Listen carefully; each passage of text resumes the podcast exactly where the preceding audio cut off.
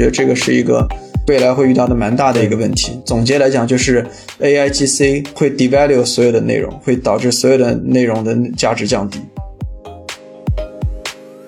现在的角色消费其实主要就是二次元游戏这一种逻辑，就其实就是卖皮囊嘛，以及还有就是以前的 N O 那套逻辑，就是呃卖数字。对，所以我现在感觉会不会有一种新的逻辑叫做买灵魂？技术推动了社会的很多变革，但是实际上很多底层的东西是游戏推动的技术发展。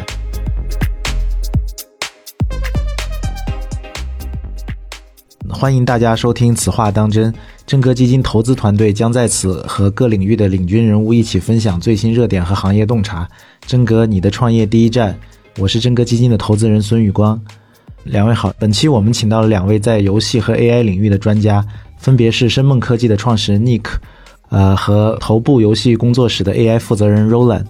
嗯，这期我们的主题是 AI 与游戏的碰撞。在此，先让我介绍一下两位嘉宾。尼克是深梦科技的 CEO。深梦科技目前是一家致力于使用新技术探索游戏玩法的研发公司。在创立深梦科技之前，尼克曾在世界排名第一的纽约大学游戏设计专业读书，并于在校期间制作了知名游戏《双子》。后任职于腾讯 Next，并担任制作人，制作了《疑案追声》系列作品。Roland NLP 的科班出身，曾任某大厂 AI 中台的研究员。后技术转型做强化学习，给游戏内部 bot 和 NPC 提供表现和决策层面的智能升级。目前在国内头部游戏大厂子工作室担任 AI 负责人兼 AI 专项技术策划，主攻 Agent AI 方向。请两位嘉宾跟大家打个招呼吧。各位晚上好，Hello，大家好。我们本次谈话内容是 AI 加 Game，所以我们将会从 To B To C 以及产品技术还有商业化等方面聊一聊。AI 将会对游戏行业产生的影响。先问一下两位，先从 Nick 开始吧。Nick 最近有没有玩什么新的游戏啊？最近好玩的游戏太多了，玩不过来。但是实习工作又很忙，所以除了尝试一下一些商业爆款之外，可能用心玩的也只有塞尔达吧。王国之泪是吗？是的。对，Roland 最近有没有玩什么新的游戏？我的运气还没有那个这么好，我的王国之泪挂在了半路。最后那个商家直接 跟我说：“你要不退款吧？” 对，所以所以我刚好最近忙，就我也预着说，我可能到货也不一定能玩，所以我就先退了，就暂时到现在都没玩上。我最近午休的时候，可能还会去玩一下那个之前也比较火的一个独立吧，叫《火山的女儿》。对，因为我自己本身就有一个女儿。所以玩的时候就感觉特别亲切，刚好因为我本人又是做就 NPC 和 agent 相关的嘛，就在这种养成类游戏单曲里面就体验还是挺好的。了解，刚好我们可以从这个王国之泪切入，因为很多年都难一遇的整个游戏行业的爆款，我觉得王国之泪其实这一代最大的改变就是它的这个制造类型的加入。对，两位有没有什么可以 comment 这个游戏从它玩法呀或者机制上可以说的地方？王国之泪要说起来就有很多值得分析的点啊，简单说一说吧。我觉得刚刚宇光说的这个制造这一块，因为 crafting 这种制造这一类的玩法，它其实是其实很多游戏都在做，而且现在也做的也都不错。但老任他做到的一点，制造非常的简单易懂，但是又有很无限的扩展性，并且这个扩展性是可以跟它的开放世界结合的，就这一点是非常有意思的。所以说，如果我们用游戏设计的一个语言来去定义的话，其实就是增加了它涌现的可能性嘛。塞尔达前作本来这个开放世界体系就是一个呃非常适合去探索涌现玩法的这样的一个框架，但是到了这一座加入了这个制造之后，是更加的扩展了这个涌现的维度，而且。难得之处就在于说，涌现这种东西，它其实往往它的门槛是比较高的。就很多这种著名的涌现类游戏，它的上手难度是比较高的。你比如像《矮人要塞》也好，《环世界》也好。但是《王国之泪》它用这样一个简单的，就像我们孩子时候一样，把两个东西拼在一起，这样一个非常简单的一个基本规则，再配合它的开放世界，就提供了非常多的这种涌现的可能性。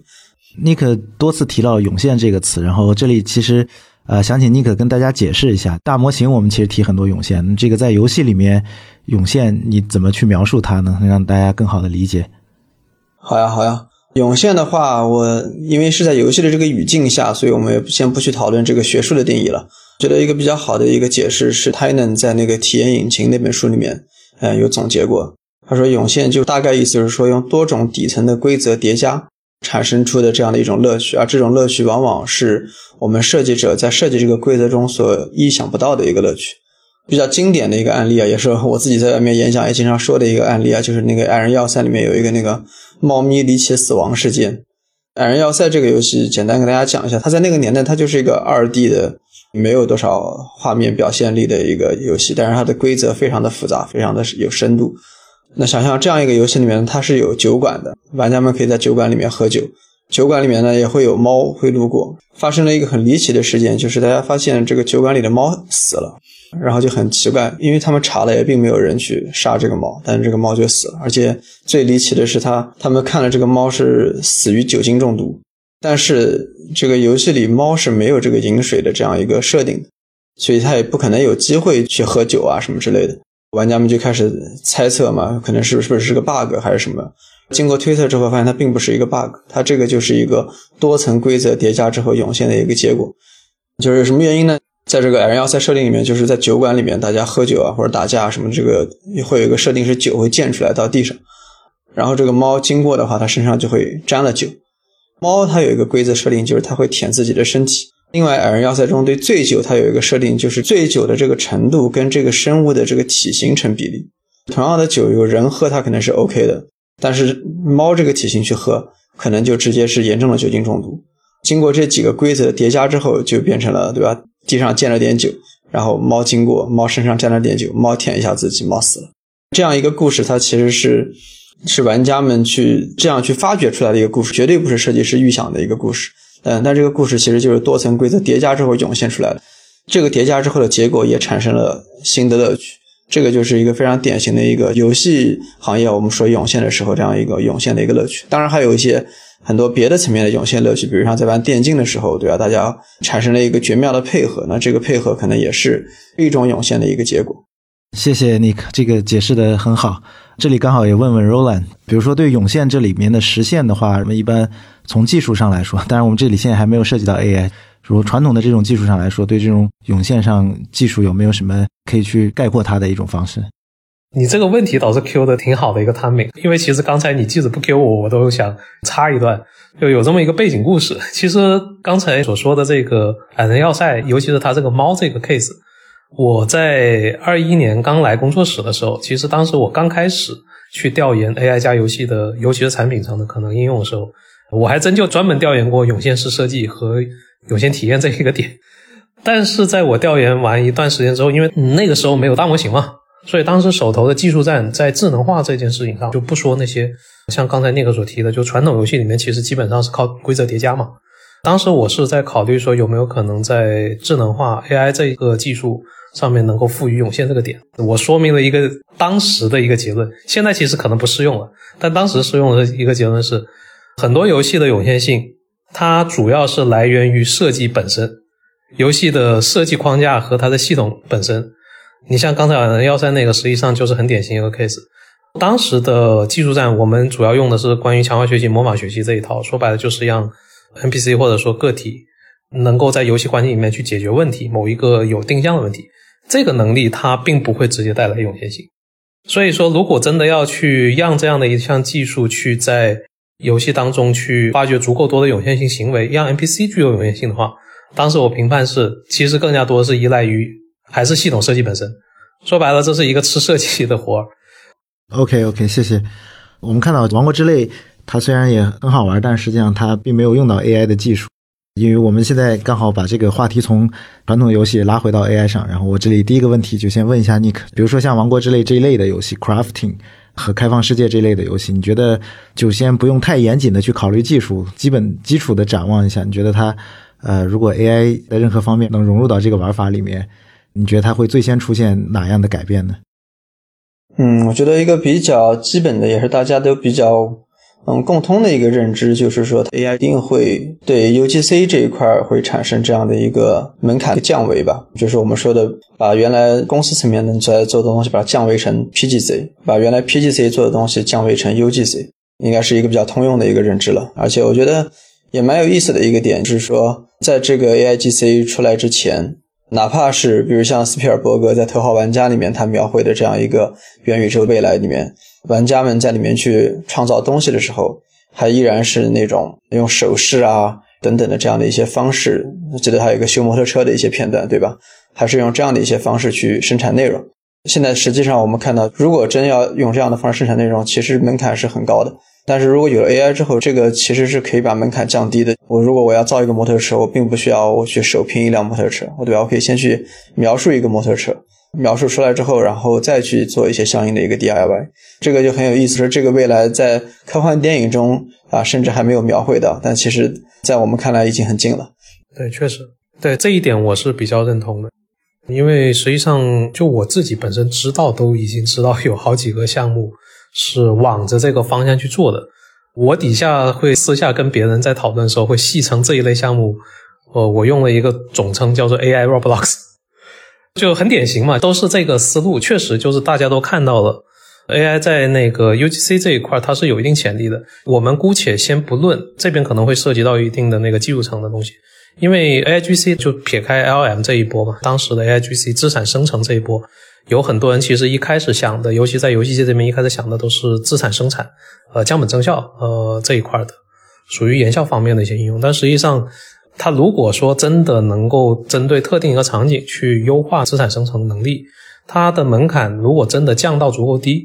它确实可以就像刚才那个所说的，给予用户在。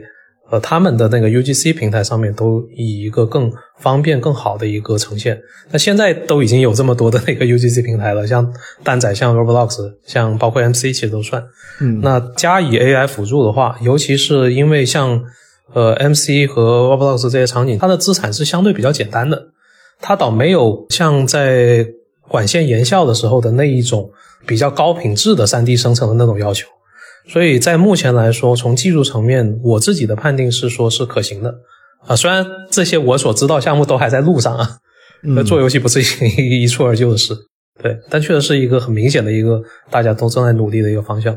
对，这里我其实想提一下 Minecraft AI 这个技术来了，大家其实最想开始实现的地方就是在游戏里面嘛，因为这个游戏它首先最吸引眼球，然后最跟用户贴近。另外一个最重要的原因是因为它是一个虚拟空间，就在虚拟空间，它其实。要实现一些我们的想法，它比现实空间受到的束缚肯定要小很多。就是 Minecraft 最先用 AI 技术，然后有一些玩家在让 Minecraft 里面的角色，然后自动再去建造，因为 Minecraft 是一个建造房子相关的游戏。呃，再用 AI 技术去实现这个 Minecraft 里面的建造，我觉得这就是一个让我当时很吃惊的例子。第二个，我想提一下，在斯坦福的那篇论文，大家也看到了，其实我们在设置了一个世界，然后里面有二十五个 agent，相当于二十五个有生命的 NPC。他们在这个世界里面自己在行为生活，然后在一起玩耍，这个是我觉得 AI 可能带来最大的影响。但是它可能有很多方方面面影响，除了建造有 NPC 类型的游戏的影响，其实应该也是非常大的一个。对，因为那篇文章里面把角色给他的一个专门的词描述叫做 agent，然后 Roland 刚好是主攻 agent AI 方向的。对，这里先想请 Roland 可以介绍一下 agent 是什么。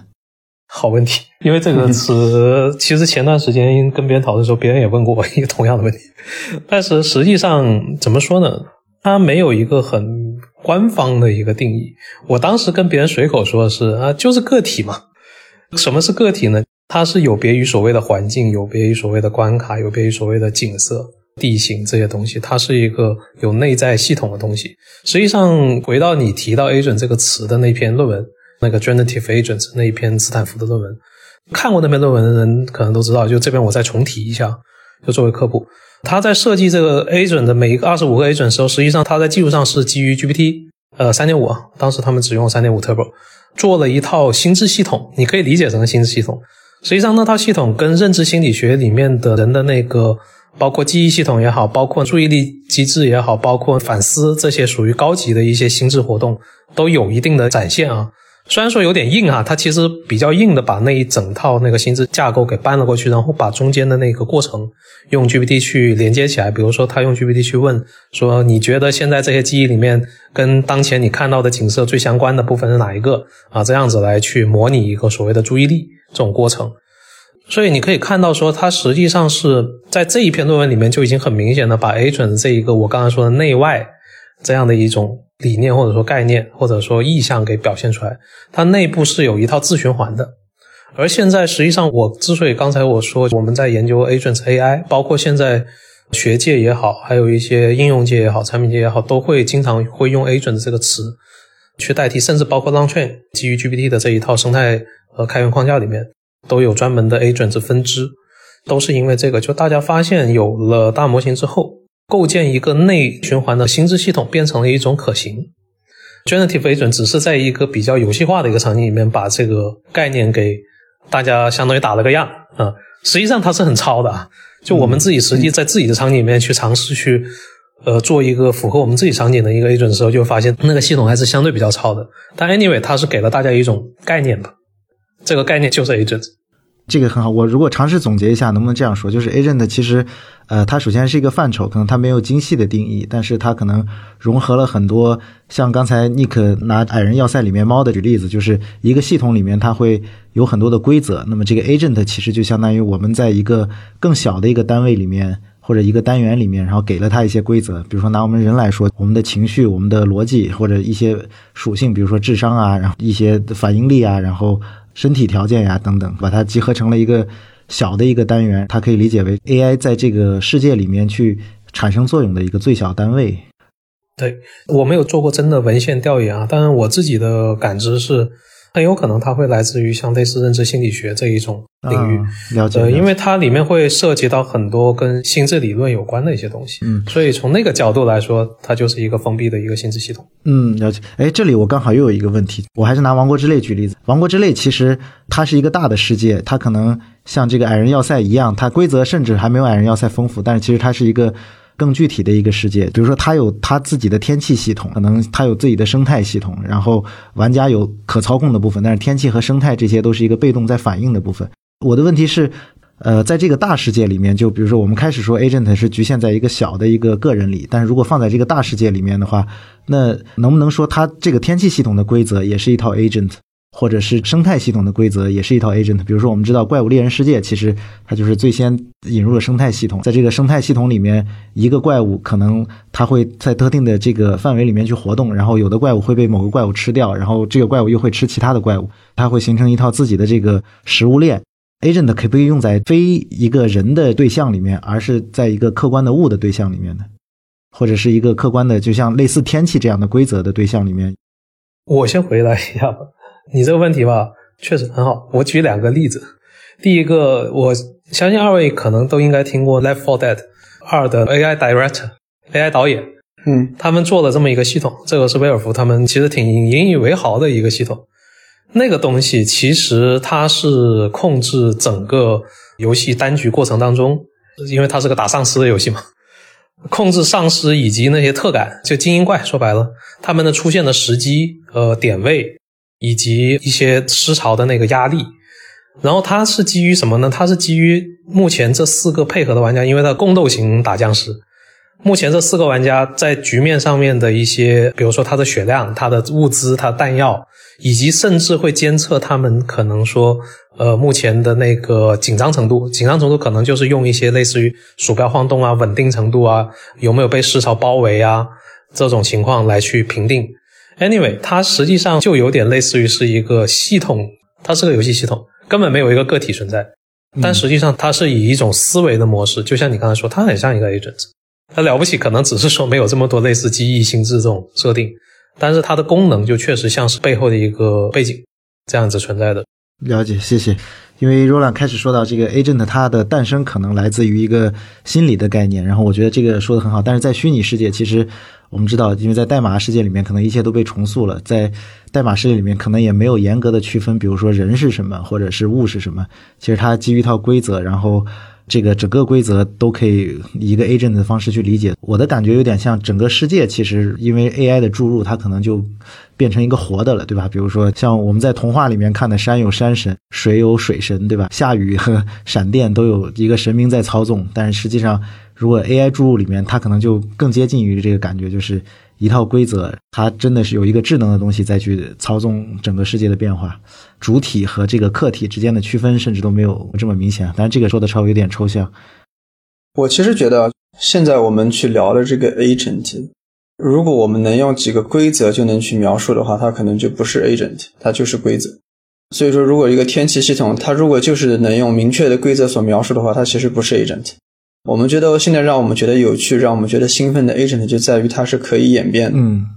所以我觉得有趣的是在于传统游戏，我们其实是呃，无论是世界也好，还是 NPC 也好，还是物也好，从游戏设计层面本质来讲，都是一个又一个规则。嗯然后当这些规则叠加的时候，产生了一些涌现，以及我们跟这些规则玩本身就是一种乐趣。但随着 AI 注入之后，那就像你刚刚说的，所有的这些规则，它可能都会变演变成了 agent。那这些 agent 其实都是大量的规则去叠加，然后以及这些规则本身在叠加之后还会产生变化，还会演进，然后会产生无穷无尽的可能性，以至于这些可能性更加无法想象，甚至有点不受控。我觉得这个才是加入 agent 之后这个游戏玩法的未来的一种可能性嘛，然后也是很有意思的一个东西。我很赞同刚才那个说的这个演进这个点，即使是从心智理论上，它这也是对的。嗯非常精彩，非常精彩。嗯，OK，相信很多朋友或者是我们的从业者，大家已经意识到了。比如说，从去年的这个 AIGC 热潮开始，比如说 AIGC 最开始火的 Mid Journey，我们发现哇，输入几个 prompt，输入几个词，其实就能创造一个特别精美的一幅画。这个画其实还去参加一些艺术展，最后还能拿奖，对不对？实际上，我们会发现，从这个创作过程来说，AI 已经深深的改变了我们的所有的创作方式。然后，游戏呢，又是一个最多维度，或者是拿现在的话说叫多模态的一种媒介形式。其实这里想跟两位探讨一下，AI 是怎么影响这个游戏的创作过程的。第一个，先问这个游戏，呃，最主要的就是程序部分。呃，我们知道，其实 Copilot 现在其实让编程变得更加平民化，更加容易。在这个现在的游戏开发过程之中，仍然觉得程序现在对已经变得多么容易了呢？首先肯定是要啊，还是要心存敬畏的，对于程序员们本身啊。但是确实，就我周围的实际情况，就是基本上都会跟我反映，多多少少吧，程度不一样。因为根据实际的要做的事情，有些时候有些程序的工作内容可能更加多的是一种劳动力的直接堆叠，那他们可能会得到的收益会大一些。但有一些可能它更加多是属于需求的响应，那很有可能它就没有这么大的一个收益。但多多少少其实都会有，都跟我反映比较明显的一个效率提升。所以这一块儿可以认为就是真命题。Copilot、呃、AI Copilot 这一种工具，但是有一个比较，就是如果非程序员可能会没感受到一个点，就是用好 AI 工具的程序员，往往他本身的程序和技术能力就得比较好，就他得看得懂那个输出的那个东西。这个我觉得其实挺符合那个预期的吧，因为 GPT 并不是万能的，大语言模型肯定不是万能的，但是加之人类对它的一个纠正之后，往往更能够看到他们错误的那些人，他们能够用得更快，就这么一个逻辑。Nick 有没有在现在的这个开发过程之中，已经逐步引入 AI，然后让自己的团队开始降本增效了呢？在刚刚才开始尝试吧，只是目前我们试了一下之后，大概的一个感受是，它目前能做的主要是优化过程。所以说，在获取灵感，然后去做一些风格的一些尝试，嗯，这个过程其实是有效的。当然，还有不错的一个作用就是协助沟通、辅助沟通。嗯，但是用它作为直接的产出，现在还为时尚早。哎，对，嗯这个可以深入讲一下吗？我们经常讲的一个段子嘛，甲方给乙方提需求，最大的问题就在于这个甲方都说不清自己的需求，他不知道自己要什么。那其实，在游戏设计过程中，这个策划给美术、给程序提需求，往往的问题也是类似的。即便是有经验的，但是有时候也会有这样的问题。那这个时候，你可以先用 AI GC，先去尝试用它去描述一下你的需求，或者说你去用它在对自己进行一个拷问吧。如果说这个 AI GC 里面你都没有办法，呃，用一些关键词去凝练出你的需求，那可能是不是你自己没有想清楚？那有时候或者生成了之后，你会发现，可能这个结果也并不是如你想象的，那你可能就会更加理解昨天美术跟程序跟你说的那句做不了，是吧？对，嗯，哎，所以我们回到游戏玩法本身来，因为我觉得更具体的一个可能我们的观众能想象到的，比如说我们拿 GTA 来举例子，呃，其实 GTA 它一直都是开放世界典范嘛，就是他们以塑造了这个真实世界而闻名。呃，我们拿 GTA 来说，GTA 五我们知道它其实有一个很庞大的世界，然后里面有各种各样的 NPC。做一个假设，比如说，如果 GTA 我们非常局限，想去捕捉它一个好玩的点的话，做一个假设，如果 GTA 六它真的里面有一些 NPC 变成 AI，你可可以想象一下它会如何变得更好玩吗？我觉得其实现在很多游戏是在规则层面去做这一件事情的，就是说，我去做一个任务，那这个任务它是有很多样性的一个解法的。Yes，呃，而且这个解法甚至是设不是设计师所预想的。呃，那在以往的游戏中做到这一点是非常难的。但是结合 AI 之后，显然就会有各种各样的这个我们俗称骚操作这样的一些事情可以做。但这个事情其实也是值得讨论的，就是在于，因为很多乐趣它之所以好玩，是经过设计师精心设计。对。但是，一旦你加入了 agent，加入了 AI 之后，它不太受控。那不太受控之后，并不代表这个体验就一定是好玩的。嗯嗯嗯，就比如像说 GTA 里面，我本来要去完成一个，我比方随便说一个帮派内斗的一个任务，那这个任务我本来要精心策划，然后找到时机，经过一场激烈的战斗，然后最终把对方帮派老大打死了。但是如果说最后你因为要通过 AI 的方式，你想了一个什么骚操作，然后用非常无趣的一个方式，比如像用一个什么方式，你就在路边偶遇他，一不小心就把他弄死了，你也感觉没有什么成就感，你也会觉得这个挑战没有什么乐趣。这种情况可以想见是非常容易出现的，所以这个其实反而是我们后面的一个设计师的一个挑战。当有了这个 AI 注入，有了无限可能性之后，我们怎么去控制它，或者说现在说的 AI alignment？然后我补充一个，就刚才其实你在问那个 GTA 的时候，实际上我当时在想，呃，也许像《杀手四十七》这种游戏更加符合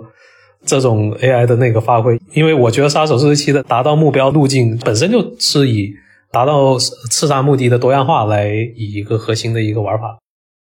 是的，是的，我觉得就是加入了这个涌现的可能性，它固然是一种可能性，但它也会是一种限制。因为麦克罗汉说过吧呢，对吧？媒介即信息嘛，嗯我们可以理解为当 agent 将 AI 注入之后，它会对媒介产生一种影响。那在这样的一种新的媒介形式下，我们不管说它叫什么，但任何这种 AI copilot 的这种媒介，或者是我们说这种 AI 辅助的媒介，它都会因为 AI 的涌现性以及 AI 的这种不可控产生影响。那在这个影响下，它肯定会有新的更适合它的内容。那所以我觉得 Roland 刚刚举的例子就很好，就是也许 GTA 并不一定是最适合它的内容，反而是杀手四十七是最适合它的内容。这个也是我们未来要去探索的一个东西，而并不是说任何一个游戏往上加一个 AI 它就一定是加分的。你可以想象，如果我们在一个传统的线性叙事的作品，什么 The Last of Us，或者是呃国人熟悉点，比如《仙剑奇侠传》里，我给它加一个 AI。然后它开始不可控，或者它产生一些新的剧情，但是这些剧情可能质量很低劣啊，或者非常出戏，那就是一个灾难性的一个体验，它并不会得到任何的加分。对，其实游戏还是一个闭环体验。其实我们设计会因为有一些新要素的加入，反而会毁了这种体验。这肯定不是我们想追求的，因为游戏是一个体验性的东西嘛，不是一个单纯追求某样单向的，比如说技术呀，或者是画面呀。对，它不是一个单一维度的一个事情。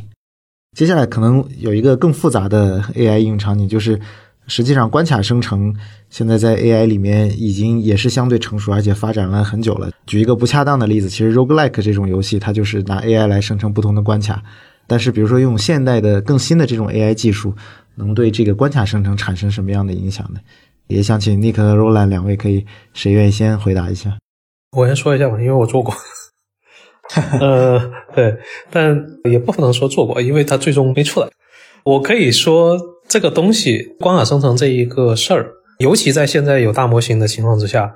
它绝对是比之前都更有希望了。嗯哼，呃，在大模型之前，实际上也已经有了很多尝试，包括如果你们有关心游戏 AI 相关论文，有过不少人就是直接拿以前的那一套模型，比如说像循环神经网络啊，然后现在的那个 Transformer 这种结构去跑那个马里奥的那个关卡生成，你就可以想象一个无限长度的马里奥的一个关卡，你就不断的跳和踩那些蘑菇。对，就这样一个关卡，当然它没有什么很明显的现实意义啊。这个 work 本身，它只是证明了说可以做。其实前段时间 E A 那边也发过一个 work，也是 G D C，我记得是 G D C 的吧。它相当于是用一个强化学习的一个模型去用赛车这样子去闯关，然后用另外一个也是强化学习的模型，不断的去生成新的赛道。那个赛道就它会去基于那个强化学习的模型，就是去跑的那个模型，它只要跑得越好，它就给它开始加难度。它会慢慢的两边相当于博弈出，一边学会设计越来越难、越来越不好跑的一些刁钻的关卡，一边跑得越来越好，就这么样一种一个 work。所以你要从学术界角度来说，技术层面角度来说，呃，之前的这种关卡生成 work 挺多的。那好，为什么貌似现在我们没怎么看到实际落地呢？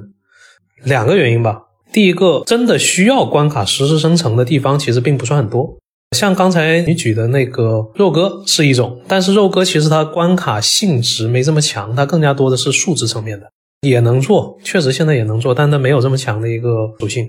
呃，还有一种我知道的是，包括超人，呃，应该是超人树他们吧，就是现在有些游戏 AI 公司都会提供的服务，就是像超休闲、三消啊，或者说像那种堆叠的型的，包括卡牌型的，其实都能做，因为他们确实需要一个关卡生成的一个过程、一个功能。对，像这种场景不错。但实际上，其他的大部分时候的关卡，尤其包括我们大家都玩家嘛，那都知道，很多是需要强设计的。它并不是说你直接生成出来，我们能够依赖于 AI 能够生成出多精妙的一种设计，因为关卡里面所包含的东西不仅仅只是游玩的难度的体验，很多时候还会有一些叙事层面在，而且也会有一些只是为了想吓玩家一跳，或者就是为了刁难玩家的这种想法在，这些东西其实很难刻画进 AI 里面。但是呢，从言效角度来说，这个岛确实是有可为的地方，呃，尤其现在就包括大模型加入之后嘛。如果说我们能够让大模型，不管是你用 prompt engineering 的方式还是怎么地的，就是让大模型能够理解你这个游戏的关卡是要素怎么样的，让它能够快速生成一些备选项，这个东西就跟 AI 绘画一个道理。当你实在思维枯竭，不知道该怎么掐下一个关卡的时候，可以当做一个工具用，这个是存在空间的。至于实际的作为线上的游戏的功能，目前我觉得，首先场景可能不多。第二，可能它的那个性价比不一定高。第三，它值得试，但是得试。还是那句话，在路上这件事情。嗯，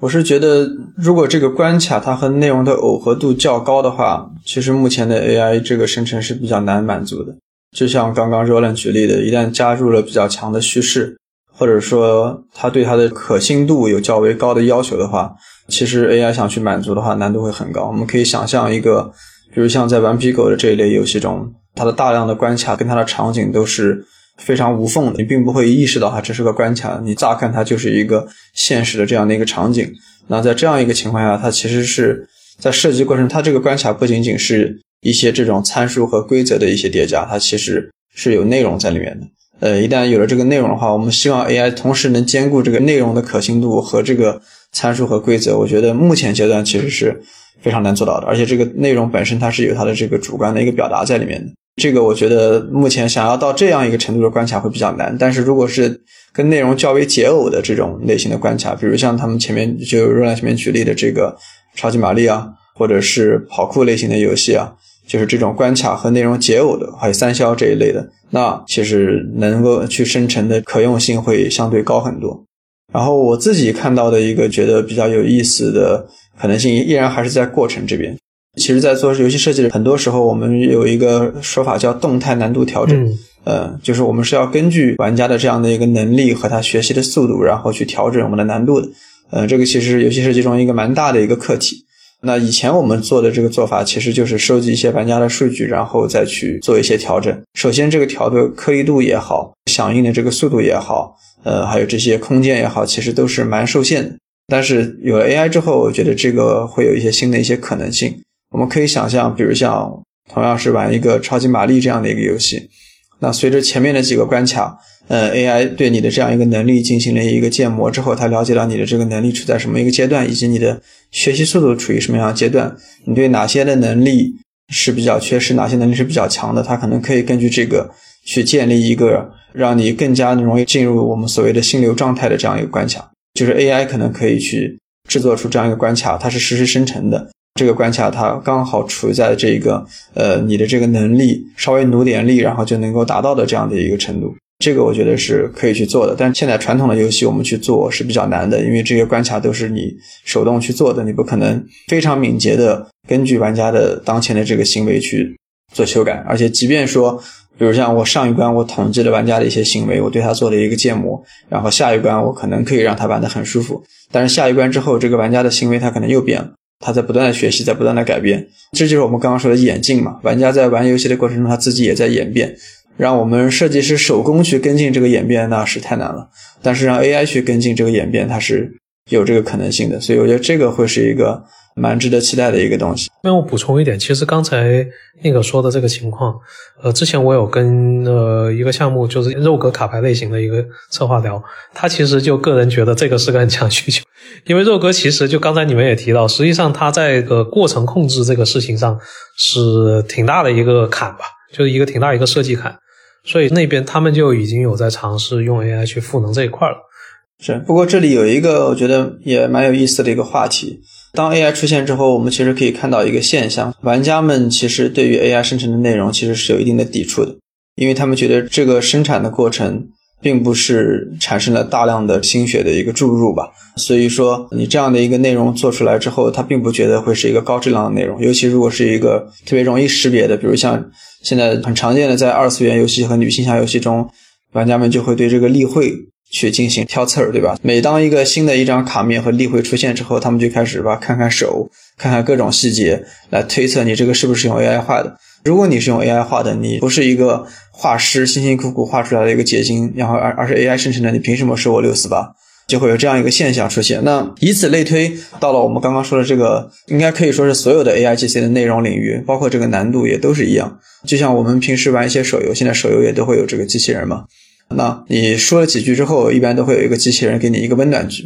但是这个温暖句它如果做的太明显，对你来说其实是一种羞辱，对吧？你可能会更加生气，说我都已经输到出温暖句了，我心心里其实是很不爽的。当然，你要是这个温暖句都输了，我你可能就原地删游戏了。这个东西它如果玩家不知道，它会是一个很好的体验，就像说我跟一个人下棋。然后这个人其实棋艺比我强，但他放水让我赢了，我不知道，我会觉得很开心。我要是知道他放水，我就觉得他在羞辱我。那一样的道理就是，当我们去做这些动态难度，然后包括 AI 生成的这些内容的时候，如果玩家知道了这个背后是一套 AI，这个 AI 在迎合我，在为了让我开心而去做一些各种各样的调整，会不会玩家又会觉得这个是对我的一种不尊重，或者会觉得说这个内容本身的价值降低了？我觉得这个是一个。未来会遇到的蛮大的一个问题。总结来讲，就是 A I G C 会 devalue 所有的内容，会导致所有的内容的价值降低。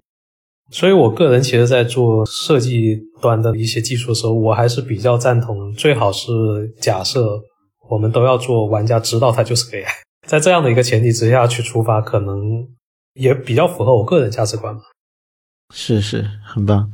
呃，接下来想问一下，音乐和文本在 A I G C 生成方面。有什么可以帮到这种基于音乐和文本的创意类游戏？然后这个刚好就提到了尼克的《疑案追声》，因为啊，《疑案追声》这个游戏就是一个基于你要在地图里面不同的地方去走，然后去获取声音，然后来通过这些声音线索去解谜的一个游戏，而且它又是一个强叙事性的游戏。其实这是一个很有创意的游戏，就因为很少有游戏会把声音当成一个游戏里面的主要要素，都是一个次要的部分，所以这个问题应该问尼克是最合适的。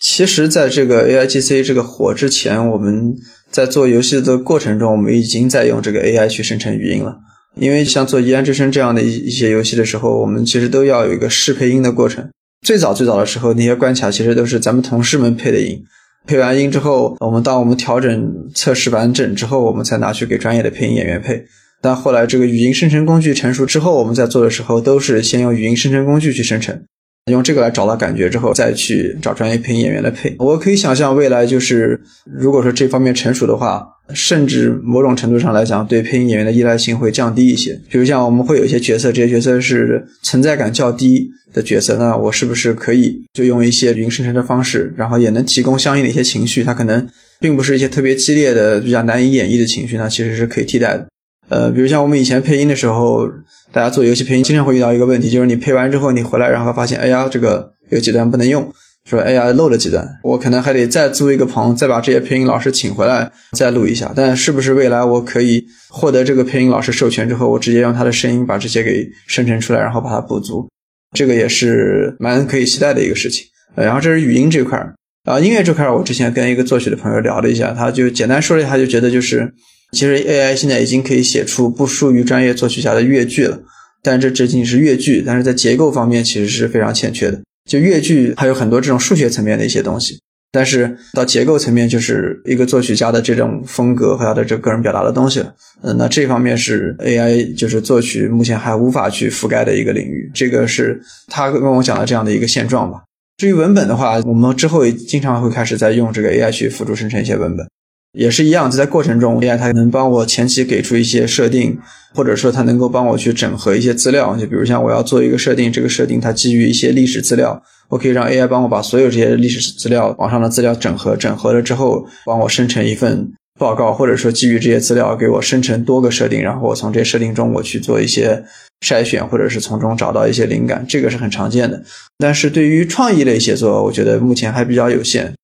人类所有的这些文本集大成之后，然后一个对用户比较容易想看到的一个文本，但是真正的创意写作，呃，我觉得可能并不能够用这样的一个方式生成出来，以及很多创意写作它在文本结构上就跟传统的这个文本不一样，这种层面的创新其实是当前的 AI 是比较难覆盖的。就比如像我们做疑案追声的时候，疑案追声文本结构其实跟传统文本都不一样，呃，以至于我们造成了一个困难，就是曾经有一段时间我们是希望找。这个合作的编剧来帮我们去写剧情的，当时我们找了一些影视行业的编剧，是做这种悬疑题材的。就问题就在于说，他们并不适应这样的一个叙事结构，去学习这样一个叙事结构又会花费他们较长的时间。但是他们又不可能为了做我这一个小项目，然后去学习这一整套叙事方式和结构，所以导致就很难找到一个合适的一个这个编剧。我觉得可能跟 AI 去合作也会有一个类似的情况，就是情节和人设它可以帮我去做。但是涉及到整个一个叙事结构和包括这个多条线的这种耦合的时候，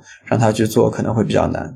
对，说到这块儿，我就刚好想起，像比如说这种 CRPG，比如说像《博德之门》这种传统的基于文字对话的这种游戏的话。刚好它也是基于跑团，这个 Roland 可以提一下。这类游戏其实会有一种专门的职业叫做游戏编剧，因为它跟影视编剧或者跟写其他的话剧的这种编剧都不一样，因为它是一个基于强交互，然后又是特别多分支的一种这样任务要去完成。我觉得这个可能还是 AI 相对影响现在会少一点。我觉得作为一个这种游戏行业，尤其是这种 CRPG 行业的这种编剧，它是一个非常具有核心竞争力的一个岗位。就是刚好请跑团玩家 Roland 谈一谈你自己的看法是怎么样的？其实我意见跟你应该是类似。我自己玩这些游戏的感觉是，其实就像刚才宁可说的，现在的 AI 它大部分时候覆盖一些局部内容，以及去提供所谓的想象力工具嘛。但是在架构上面，尤其在世界观层面这个东西，也是一个自顶向下的一个过程的时候，不管是文本文案也好，还是说剧本也好。呃，世界观这些东西，包括甚至像那个代码，因为代码也有架构，呃，包括像我们去设计玩法，是包括关卡，就所有这些产出内容产出，我觉得其实现在哪怕是最强强如 GPT 四，其实也是不足以去支撑这种东西的。这个话题实际上在学术界来说，其实也正在做激烈讨论的一个点，就是 GPT 四或者说大语言模型，它到底有没有完全覆盖人类的智能的所有的领域？呃，因为按照一些认知心理学层面的一些学说来说呢，人们会认为说人脑或者说人的认知实际上是分两种系统嘛，就是快和慢的两个系统。我觉得很多人可能在近期都已经听说过了，一个就直觉类系统，呃，这个实际上就是神经网络或者说的现在最强的神经网络大语言模型所最擅长的东西。就像我们人脑一看到一个东西，看到一个狮子，我们马上知道它是一个狮子，把两种信息给结合在一起的一种本能。那第二种就是比较复杂的认知类型的那个任务，就是推理、逻辑，呃，包括数理这些东西都是这一块一直其实都是大语言模型的一个弱项。但这种结构化的、拆解性的、确定性的东西，反而就是我们刚才所谈的这种置顶向下的一个结构，就是我们对这种结构思维所需求的一个点。直接去应用 AI，实际上是会很容易走偏的。首先。这也是导致为什么最近会有包括 Generative Agent 在内，包括那 Auto GPT 这些在 GPT 之上架构的一些我刚才说的这种第二个系统这种架构的工作出现，就是因为大家也发现，当这种置顶向下的一些场景出现的时候，实际上单靠 AI 确实不行。只是说到底你能不能用规则的方法把它再给串起来是可行的，那就看情况。至少在内容产出上面。刚才我和那个也提到，我觉得是暂时，尤其在文本这件事情上，在世界观这件事情上，应该还是差点意思。然后接下来就说一下最显著的这个变化，其实就是对美术方面，这里就可以简单聊一下，比如说 Roland 或者 Nick 对于 3D 艺术有什么样的期待，或者觉得它 AI 的 3D 化什么时候可以，呃，at least 一点点的去改变现在的创作流程。呃，我先从技术这边先大概说一下吧。实际上，现在从学术界那边所感受到的，因为基本上还是在学术界啊，还没有这么落地，但实际上已经有相当一部分的创业公司就是已经在做了。能够落地的部分，它往往都会有相对比较强的一个领域性。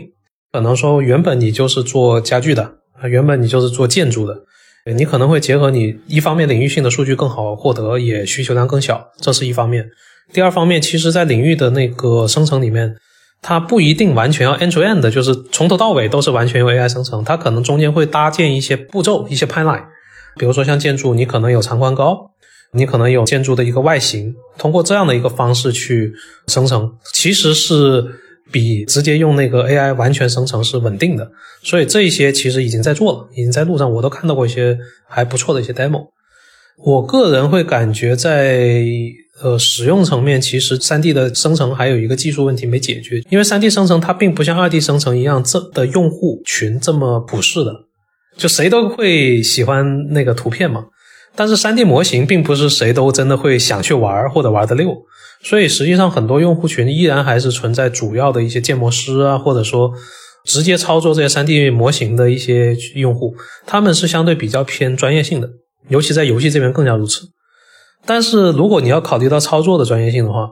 你用文本去生成 3D，其实并不是这么直观的一种操作方式。比起你生成 2D 的时候，他们往往是需要一些在 UI 层面有一些拖拽啊也好，呃框定啊也好，还有一些甚至可能是呃从一个 3D 模型变成另外一个 3D 模型。就比如说我给你一个白模，你给我生成一个更加精细雕刻的一个呃细节模型之类的。所以可能 Text to Image 这个就是文生图。这个范式在三 D 上，它不一定在产品层面直接可适用。在这一块，实际上我也知道有一些呃创业公司，就 B 端的创业公司正在努力去找。我会觉得三 D 在技术层面上面，目前还有很多坑要躺，但发展说实话，过去的几个月会比我想象中还要快一些。呃，也许一年后就能够看到一些比较明显的成果。哎，也想问问 Nick，比如说在你们的生产环节之中，嗯，你最期待 AI 三 D 技术对你们产生的影响会有哪些呢？我其实觉得 Text to 三 D 这样的一个生产流程，我就是很同意 Roland 说的，其实不是太科学，也不是太直观。呃，其实你看游戏的生产流程，你就知道，当你去做一个三 D 游戏的时候，你不是一个策划跑出去跟一个三 D 美术，然后说我要一个什么样的东西。因为这就是周兰刚刚说的，我很难用文字去描述一个三 D 的一个东西。那我们的流程是什么？我们的流程都是策划，对吧？先去跟那个二 D 美术说我要一个，对吧？五彩斑斓的黑之类的东西，然后二 D 美术给你画出来，画出来之后，然后用二 D 美术的图再给到三 D，而且二 D 美术甚至要为它画三视图，画一些细节，再给到三 D，然后三 D 才能够去做。你想，如果说真的可以简化的话，我们可能很多游戏就不需要概念美术了，我们策划直接文字跟 3D 描述。但显然，这并没有成为一个大规模推行的一个方式。那基于这个，我们也可以想象，就是未来的做法可能也会绕这么一层。我们并不会直接就是 text to 3D，而是我们依然还是 text to image。我们用文字生成 2D，然后再用 2D 生成 3D。那现在 2D 生成 3D 其实已经有很多不错的 demo 了嘛？所以我觉得这个会是一个可能是未来比较常见的一个范式。对于用户来讲也是一样。首先我得是一个愿意去生成 2D 图的这样一个人，然后我生成了这个 2D 的图之后，我觉得不够，我还希望它有更多的应用场景，然后我才会再去使用这个 2D 转 3D 的这样的一个 AIGC 的一个技术。具体到现在的这样一个生产的期待中的话，我觉得可能更多的是对流程的一些优化，我是可期待的。就比如你这个游戏 3D 建模过程中。你走一些比较大规模制作的一些流程的一些游戏，它往往都会有高模、中模、低模的这样的几个模型。那在现在的过程中，你做这些东西里面是有大量的 dirty work，还有是重复劳动的。但我觉得这个是可以期待 AI 去做的。比如说，我们做了一个高模出来之后，AI 可以去减面，或者说我们做了一个中模之后，AI 可以把它加细节，加到高模。我觉得这个可能是可以期待的，以及就是。你制作过程中，比如像绑定啊等等这样的一些呃过程中的一些工种，可能可以用 AI 去加快它的一个效率吧。我觉得是可以期待的。OK，然后接下来题其实想跟大家聊一聊，在商业化上 AI 会对，当然是游戏行业的商业化会带来哪些影响。呃，第一个问题其实也是可能最容易被碰到的问题。先问一问 Roland，我们知道要训练一个 AI，它需要大量的这个显卡算力资源，需要很长时间的，除了这个算法之外。需要很长时间的资源的堆叠，是一个非常高成本的事情。我们说推理一遍大模型，对吧？这个成本可能最开始有说几千万美元，然后到现在成本可能降到几百万美元，然后还不等。那其实放在游戏里面，无论是一个生成世界的一个 agent、一个 NPC，还是任何其他什么样的形式，你会不会觉得成本是一个让它没有办法普及开来的一个重要问题呢？我先说结论哈，嗯从目前为止，它绝对是一个会影响这一项技术去普及的一个至高的 concern。就先不管我们刚才说，我跟那个其实也经常会提到，呃，设计层面其实也有很多坎，对吧？嗯因为设计总是是后验的嘛。嗯但现在哪怕就还没有到要去验证设计结果到底 O 不 OK 之前，我们也已经碰到了这个成本的问题。这边我可能稍微说技术层一点啊，嗯两种嘛。第一个，首先像言效这一块，包括像那个 AI 绘画那一块，都还好，因为言效这东西吧，它是相对离线，它是可控的。尤其是 AI 绘画，实际上它毕竟不像大模型这么占用资源。如果我们是拿大模型来当做言效的一种工具，包括像写代码也好，呃，去做那个世界观的一些想象力辅助也好，就是我们可以直接用 GPT 的一些服务。如果说它场景小，那可能就自己去用开源模型去 fine tune 一个，这个都是可以的。因为离线它始终是成本上来说多多少少都是可控的。如果说刚才我们讨论就脑爆的比较久，以及大部分游戏圈的人其实会比较希望看到的，那肯定是功能层面的一个赋能。那到这个层面，确实就会遇到刚才你说问题，就是一个部署时候的成本。先不要管训练，如果说我们要自定义模型，肯定会有训练这一块，因为训练往往是只要你研发阶段过了，那基本上就是一次性的成本的问题。但部署成本，那真的就是只要你游戏运行着，像我们刚才聊的这么多的 NPC 的对话也好，动作生成也好，那它都是只要你有玩家接入，只要你有一个 NPC 存在，那它就是一次调用。不管你是调用 GPT 也好，还是调用你自己本地的私有部署模型也好，它都会是很高成本。而现在连哪怕是 OpenAI 自己本身，因为前段时间 Sam 自己也公开说过，今年他们的一个重要目标，其实就是降低 GPT 四的，不管是从性能上来说，还是从消费上那个成本上来说，他们要把这个东西给往下压。今天还是前几天，月活已经过十亿了嘛？哪怕是这样的一个调用量，实际上他们依然是 cover 不住他们的那个成本的。尤其在大模型这一块，那是绝绝对对的一个对于线上功能来说是一个重成本的一个事情。但我个人会感觉它会是个问题，但是它应该会在这一两年的研发过程当中会很显著的被往下压。一方面是因为从市场角度来说，它的潜力已经被大家都知道了，所以包括英伟达在内，呃，在算力层面、在设备层面、基建层面，肯定是会卯足了劲去往下去压缩这个成本。然后第二方面就是我刚才也提到开源加 fine tune 这个事情，就是领域性的模型，我们有些时候的一些小场景，它可能并不需要到 GPT 这个等级的那样的一种超强的一种底座，而且有时候为了安全也好啊，为了隐私协议也好，也有可能是你没有办法调用外界服务的，尤其像在游戏这样的一个场景，很有可能说借着现在开源生态，因为过去两三个月开源的那个大语言模型的底座爆发的很猛。这一块我们会期望说后面会进一步的去他们的能力开源的能力会进一步加强，领域数据也肯定会进一步的积累，因为所有人都意识到这个问题了。所以这一块的一个上限还是在未来在一到两年之内，我认为还是会有一个比较显著的一个提升的。所以很有可能这这一块的一个技术选型，呃，未来就不仅仅只是 GPT 一种，嗯所以这是一个可以值得期待的一件事情，在成本层面上。嗯，了解，这个说的很好。呃，听上去感觉就是现阶段还是比较悲观，但是所有技术开始的时候，这个应用性都没有那么好。但是未来可能 AI 深度介入游戏的一个前景是未来可期的。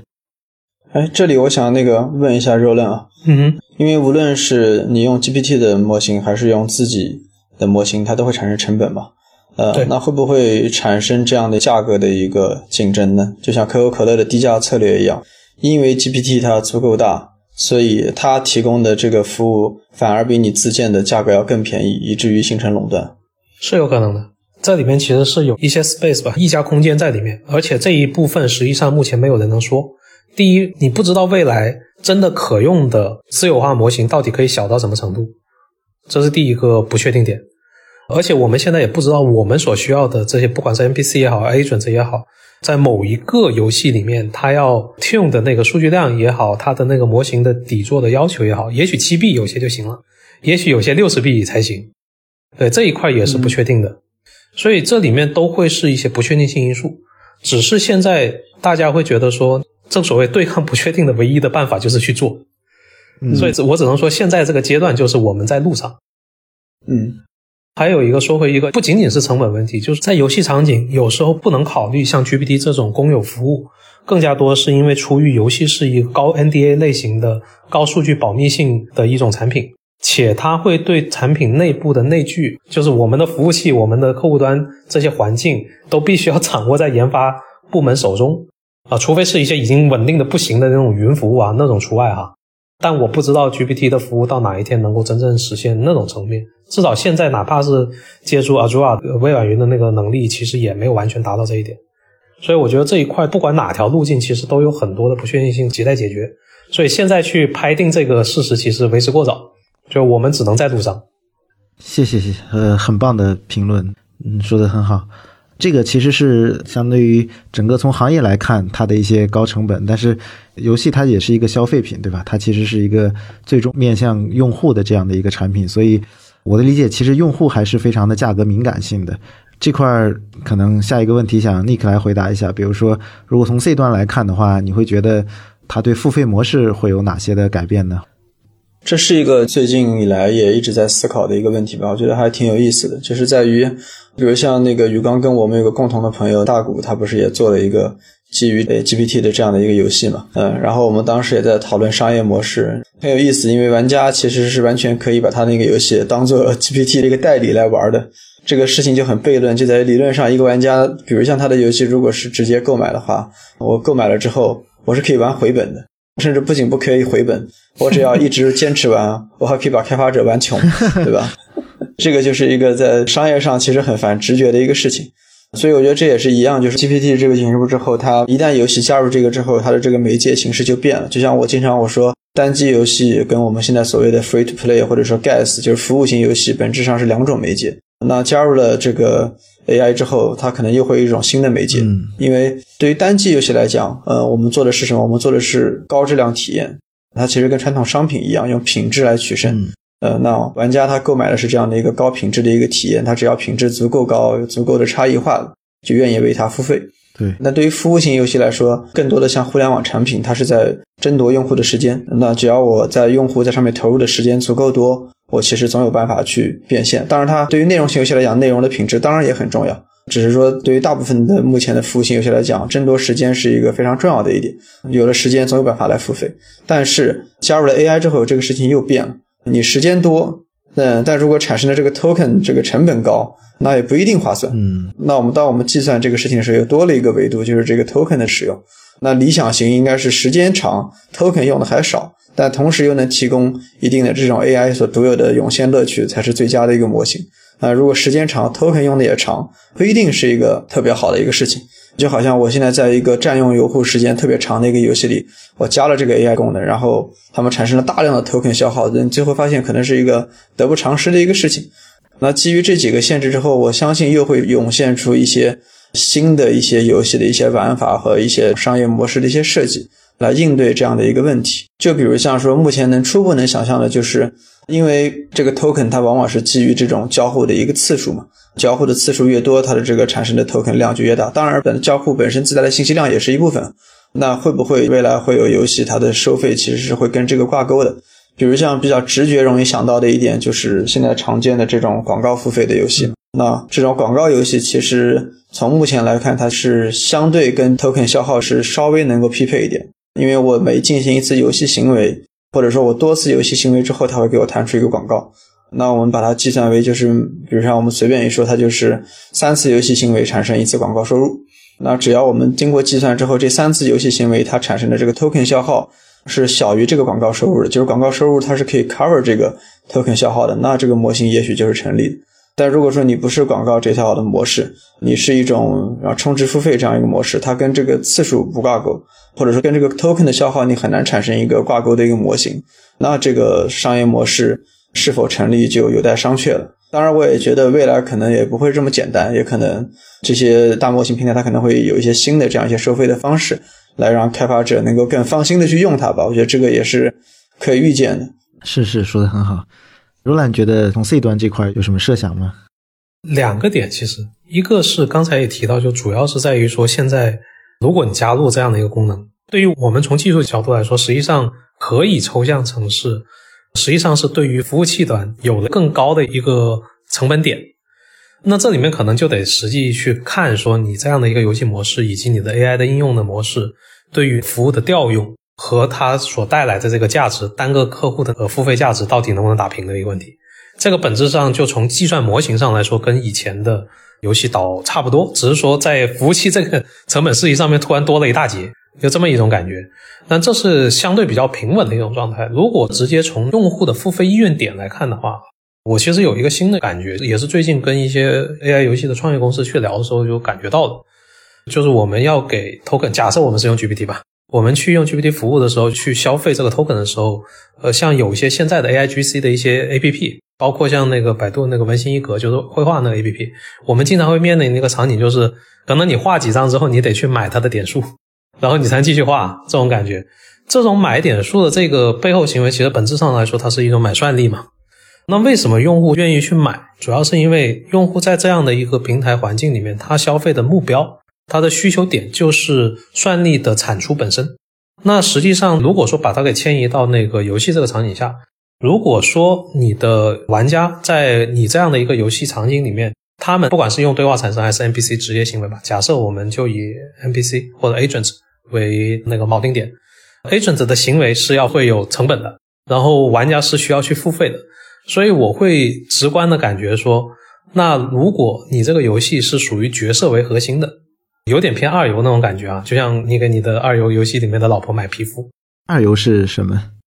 呃，二次元游戏就原神，然后明日方舟，对这种，他们主要是因为用户的需求是来了这个地方，我是因为觉得你的角色好玩，我是要 play with your character，就是我要和你的角色来玩的情况下，可能这个刚才我说的这种就是买算力、折算算力的逻辑才更通。这样子的话，他们才会觉得说我没有这么突兀的突然要去充值一个东西。所以我其实现在会倾向于说，加上刚才我们也讨论这么多，就是。可能这一项技术，尤其是大型语言模型，它带给的更多的是 agent 这个概念。结合这个假设的话，我会倾向于说，可能也许未来有呃新的付费形式会在角色为核心，或者说角色消费这件事情上面去产生一个新的一个可能性。因为现在的角色消费其实主要就是二次元游戏这一种逻辑，其实就是卖皮囊嘛，以及还有就是以前的 N O 那套逻辑，就是呃卖数字。所以，我现在感觉会不会有一种新的逻辑，叫做买灵魂？嗯，了解。然后这是一个畅想。嗯，我其实有点不同的意见啊。其实，在这种二次元圈里面，他们对于 OOC 就是 out of character 出戏，这个其实是出戏吧？应该怎么说？容忍度很低的。对，容忍度很低。所以说，你加入了 agent 之后，如果说它更容易产生这样一种。出戏的情况的话，其实并不是传统的就是为角色付费的这些用户想要的，所以这个注入灵魂这个事情就会变得有点难说。你注入这个灵魂，这个灵魂真的就是他们想要的吗？会不会这个灵魂注入之后，这个角色就歪了，导致玩家觉得说他不是我原来的那个哥哥，是吧？或者我原来的那个老婆？我觉得 Roland 前面说了一点，我觉得很精辟。他其实本质上还是最符合他的这样一种商业模式，其实还是为他的产出付费嘛。就是你刚刚说的，是的。我这个产出我觉得很有意思，然后现在我这个 token 不够了，我就会愿意去买更多的这个算力来获得更多的产出。那其实这个产出放到你刚刚那个跑团的那个语境下也是一样的，就是我觉得它还不是角色，你依然还是在为产出付费，因为你在产出的是你的角色。但这个角色并不是一个我们传统的为角色付费语境下的一个设计师造出来的一个角色，那种是为爱付费。呃，我们经常会讨论，呃，有时候会说这个角色做的不好，他太过于媚宅，会有这个词，对吧？那为什么说它太过于媚宅？其实某种原因就是因为它过于迎合用户，他们缺少了他自己的独立人格。呃，如果说我们给他注入这个灵魂教，我觉得他就反而可能会让他变得。媚宅啊，或者是不可控啊，但是如果是你刚刚说的这种产出，我觉得是对的，就是这个产出它也可以是一个角色，呃，这个角色是你捏的角色，然后我为他注入灵魂，它依然是我的产出，因为我产出了这样一个东西，所以我愿意为他付费，因为如果不为他付费，我这个角色就活不过来。这个就可以绕回到最初的时候，前面 Roland 说的，我们俩在玩的游戏的区别嘛，我在玩《王国之泪》，Roland 在玩《火山的女儿》，对吧？火山女儿其实就可以完全可以想象，就是。对，非常典型，就你看，就非常像你会玩的游戏嘛。对，就是这种感觉。对啊，你其实通过游戏的规则去产出一个女儿嘛。那我可以想象，这样的一个女儿，如果你有一个机会，你为她付费，能给她注入灵魂，你应该也是会愿意的，因为她并不是一个客观存在，你并不是就是喜欢那个电视上某一个小姑娘，而是这是你自己的造物，你想让她活过来，你想看到她更多的可能，即便她不受控也没关系，对吧？因为这个女儿不受控也很正常。对，是的，在这一点上，我会觉得说，对于以后的设计师，假设这个真的会是一个方向，那对于设计师来说，就会有了一个新的挑战。你在设计角色以及关于这个和角色玩耍的，就是以角色为核心的玩法系统的时候，有多少层需要去交给用户去定义？有多少层你其实是可以做一个铺垫的？是的，是的，对，完全 from sketch 的，我完全从头捏，实际上也不一定符合大部分游戏场景的需求。但这里面中间的这个边界，包括在技术的实现可能性上，我觉得都是一个需要技术和设计两边一起去推进的一个过程。这也是为什么我现在有一半是在技术策划这一块，因为我觉得不理解设计师的想法，其实是做不了这事。是的，我觉得很有意思。我觉得未来一定会产生一个玩家群体的一个争论，就是你刚刚说的这个程度问题：多少是你设定的，多少是 AI 注入的。然后这个程度一旦控制不好，他们就会说：“哎，这个 AI 把我的女儿搞歪了，对吧？”但这不是我真正想要的女儿。但他如果说注入的不够多，他就会觉得说这个他没有活过来。我觉得未来一定会产生这样的一个争议，会是个很有意思的一个现象。对，在路上，在路上。最后一个问题，想问问 AIGC 或者 AI 加的这些工具，如果它越来越普及在游戏的生产流程之中，然后很想问问它对引擎会有什么样的改变？因为现在我们知道传统的引擎，比如说 Unity 和 Unreal 这种作为这两个最主流的引擎，其实他们也在逐渐引入自己的这个工具链。然后如果我们想的再大一点，比如说会不会完全有一种适应 AI 或者我们叫 AI native 的这种引擎诞生？因为引擎是这个游戏制作过程中最重要的一个工具嘛。现在所有的游戏基本上都是基于引擎制作的，AI 会对引擎有什么比较颠覆性的变化吗？这个可以我们想的稍微远一点。柔兰可以先说一下这个，因为其实我看到你在很多场合其实都聊过这个问题。对这一块，我也是算是综合一下其他的一些之前跟别人也聊过，包括一些专门做引擎的一些公司的人。实际上我自己本人因为并不是真的游戏开发出身，所以我对引擎本身可能了解没这么多。我自己目前用的感觉和聊到的。Feel 来说，这一块儿就像刚才你说的，就 Unity 和 Epic 他们自己本身，UE 本身也都在积极的往这一块去加功能。也有很多人会提出一个观点，就是在这些已经比较成熟的一些引擎架构上面，旧时代引擎用他们说法，上面再去加这种 AI 的一些功能，它很难做到真正意义上的 AI native。所以也确实有不少的创业型项目，他们是冲着这一点去的，就是重新架构一个以 AI 为核心的一个引擎。但我个人对这一点保持观望，呃，谨慎看好吧，呃，因为这里面会涉及到刚才呃我和那个也谈到的，就是三 D 这个事情上，就三 D 建模其实只是引擎中的一块儿，但是你可以想象一下，整这么庞大的一个游戏制作的一个全流程，它实际上里面的很多东西不仅仅只是文字和理解这么简单，它纯粹基于现在的就是这一波主要是以文字理解带来的这个生成技术革命。它不一定适合游戏里面的所有场景，有很多它依然要借助于特别 UI 化、拖拽化的这种界面。所以说，我会觉得说，在这一块上面要看情况。如果说它成为某一些模块、某一些链条中间链条的一些插件的话，它可能会很不错。像我们刚才也提到了一些，包括材质生成也好，包括快速的生产也好，呃，包括那个编程层面的都好，包括蓝图这些东西的生成，其实我都觉得是可以去想的。嗯，但是你说完全说会不会有一个 AI native 的一个引擎来说，我担心可能 AI 的引擎这件事情上面不一定会是一个全方位的一个替代，所以我会对它会是一个谨慎看好的一个态度。对，然后 Nick 可以从使用者的角度想问问这个问题，因为 Nick 作为一个应该是游戏引擎使用时长已经很多年的一个专业的游戏开发者，从早期自己用引擎做游戏到现在带团队做游戏，对你作为使用者你会。对引擎的这个变化有什么期待吗？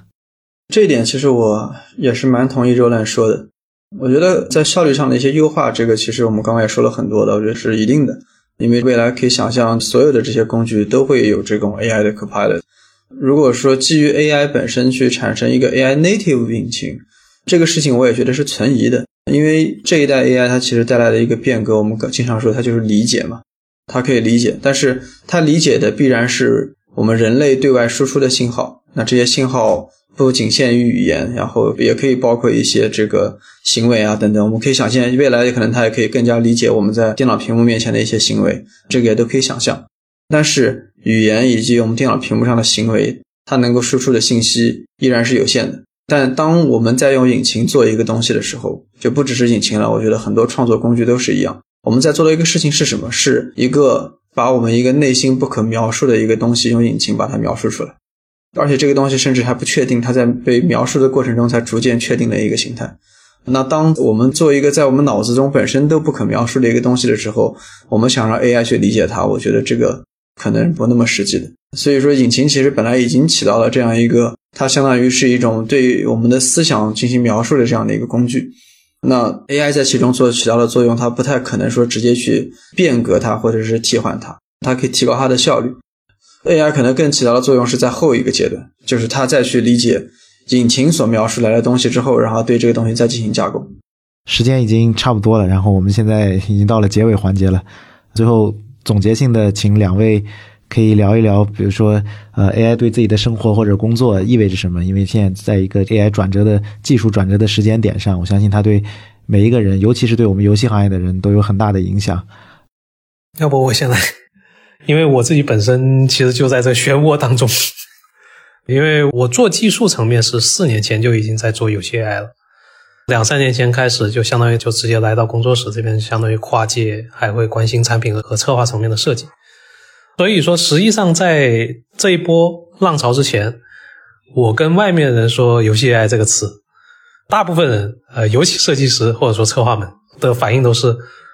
呃，这东西有必要做吗？好贵啊！然后有什么可以做呢？就反应特别真实，因为那个时候实际上。游戏还是一个很小很小的圈子，对，在这个领域里面的人了解的人都应该会知道有这种感觉，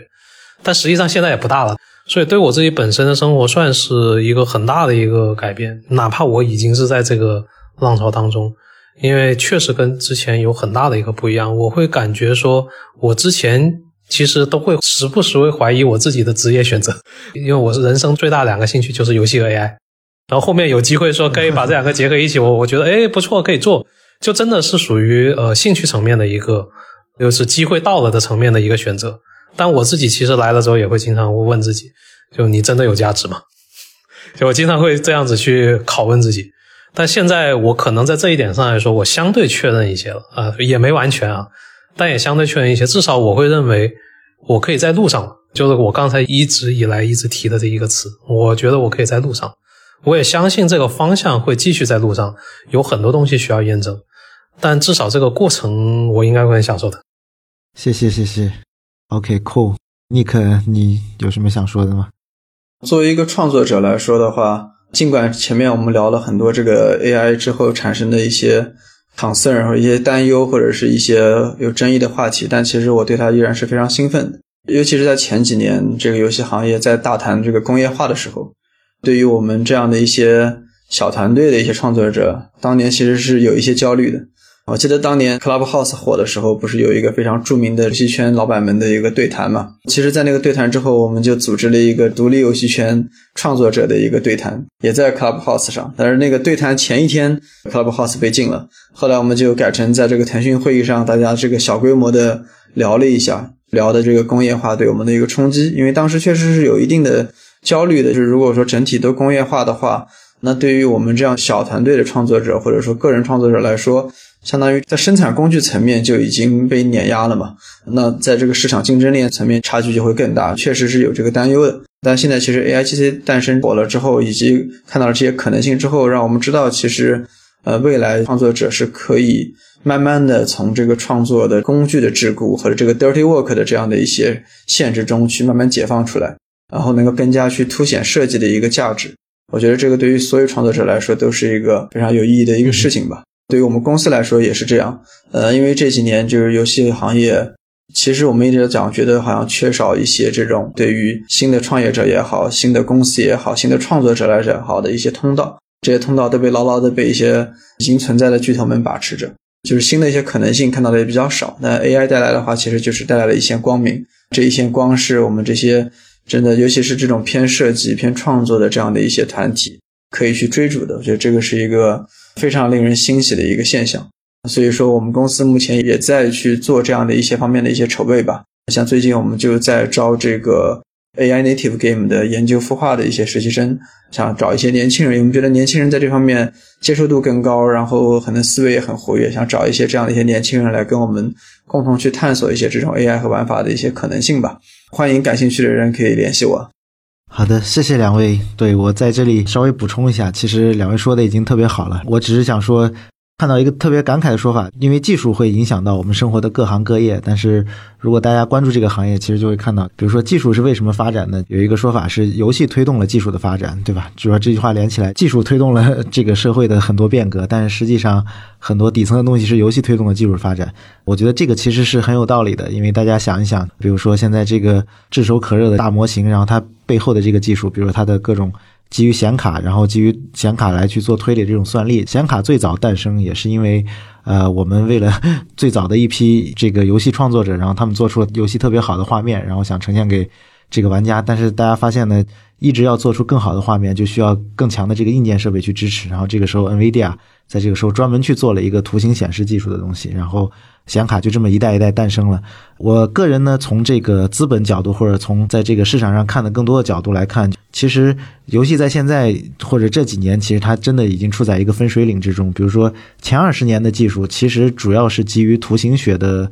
改进，然后来带来新游戏技术的推动，带来这个游戏内容的推动，呃，以及网络技术，对吧？大家可以看到，从最早的你是做一个单机游戏，然后变到了你可以跟别人对战，然后再加上。MOBA 类游戏可以允许十个人一起玩，然后再到最近一些的，你可以允许这个一百个人一起玩的吃鸡游戏。当然，未来可能还会有几千几万个人的游戏。所以早期是基于图形学和这个网络通信技术带来技术革新。那么下一个时代呢？其实我们都看到，现在肯定是基于 AI 技术以及最新的交互技术。比如说最近苹果的这个头衔也发布了，就是这两个是可能让大家最兴奋的这个技术革新点。然后它一定也会影响到。游戏行业的革新之中来，然后技术和游戏会这样交替的节奏去前进，然后 maybe 给我们一个更好的虚拟世界吧。今天和两位聊得很开心，在最后打一个小广告，我们真格基金一直在关注 AI 和游戏以及技术领域的各种发展。我们在游戏行业此前也投资了，包括像 VR 游戏公司血居人，还有派对游戏 Party Animal 和知名的游戏发行商 Happy。等一些前沿的游戏公司，所以如果大家有好的创业想法，也欢迎与我们建立联系。同时，也欢迎听众在各大音频平台订阅我们的频道“此话当真”。啊，我们下期再见，拜拜，拜拜，拜拜。